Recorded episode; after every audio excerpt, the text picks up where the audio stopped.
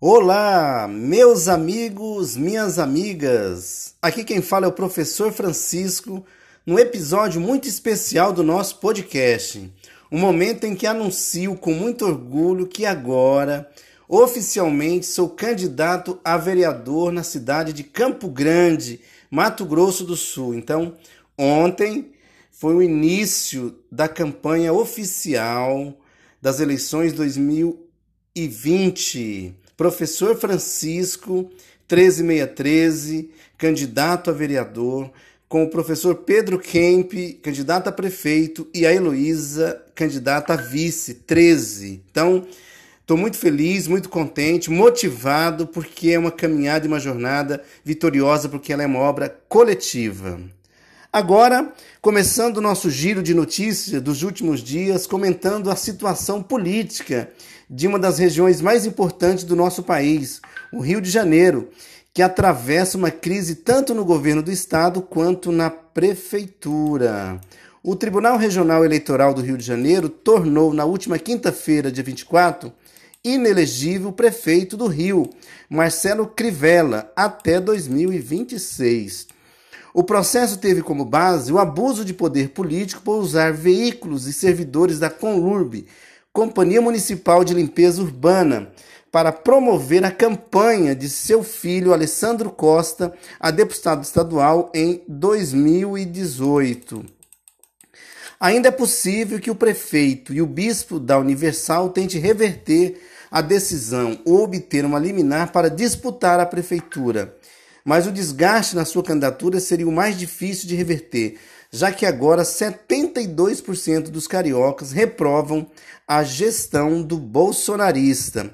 Já o governador afastado do estado, também eleito com base em bolsonarista, mas que acabou rompendo com o presidente, o governador Wilson Witson, caminha a passos largos em direção ao impeachment.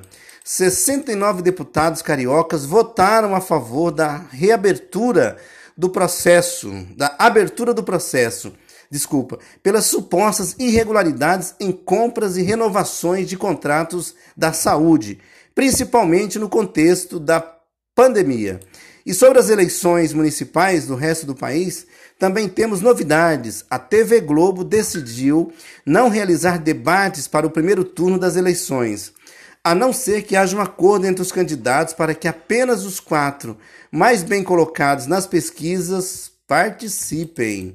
A justificativa da emissora é de que as limitações impostas pela pandemia de coronavírus e as severas restrições da legislação eleitoral impediriam um debate mais amplo em seus estúdios. A decisão pode abalar a disputa em algumas capitais, já que a emissora ainda detém as maiores audiências no segmento e influencia milhões de pessoas direta ou indiretamente. Nos resta aguardar os desdobramentos da mudança. Agora, falando um pouco sobre a nossa Campo Grande, é nessa segunda-feira, hoje, dia 28, que a capital reabre parcialmente para cultura e lazer. Serão permitidos, dentro das restrições do novo decreto, eventos, teatros, shows e cinemas, desde que até meia-noite, operando com até 50% da capacidade e respeitando protocolos de biossegurança desenvolvidos em conjunto com a prefeitura.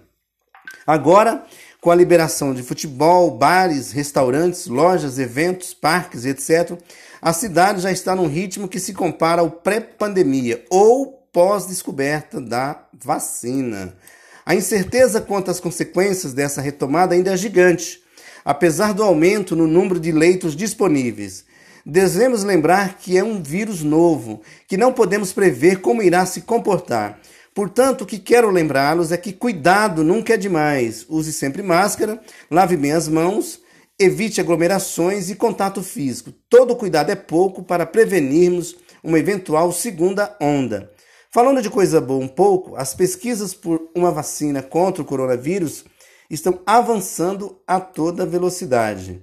A vacina do laboratório Sinovac, desenvolvida em parceria com o Instituto Butantan, foi aprovado na China para uso emergencial. Dos 50 mil voluntários chineses testados, 94,7% não apresentaram efeitos colaterais. E dentre os que apresentaram os sintomas foram apenas dor local, fadiga e febre leve. Já a eficácia, segundo os dados, foi de impressionantes 98%. O primeiro lote da vacina, que inicialmente vai para a população de São Paulo, foi anunciado pelo governador João Dória no dia 23 e deve chegar ao país ainda em outubro. Enquanto isso, a expectativa é de que se finalize os testes e que a Anvisa analise os resultados para sua aprovação.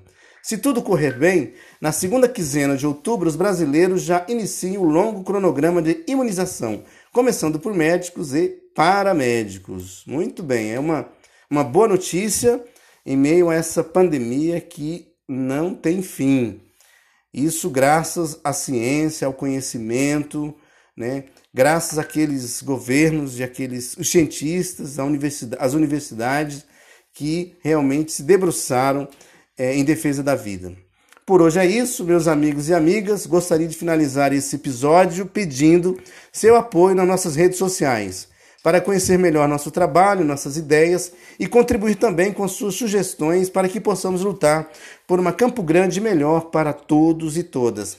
Acesse a página em facebook.com Professor Francisco Santos. Siga o perfil facebook.jfsantosfg e também o Instagram, arroba Professor Francisco CG.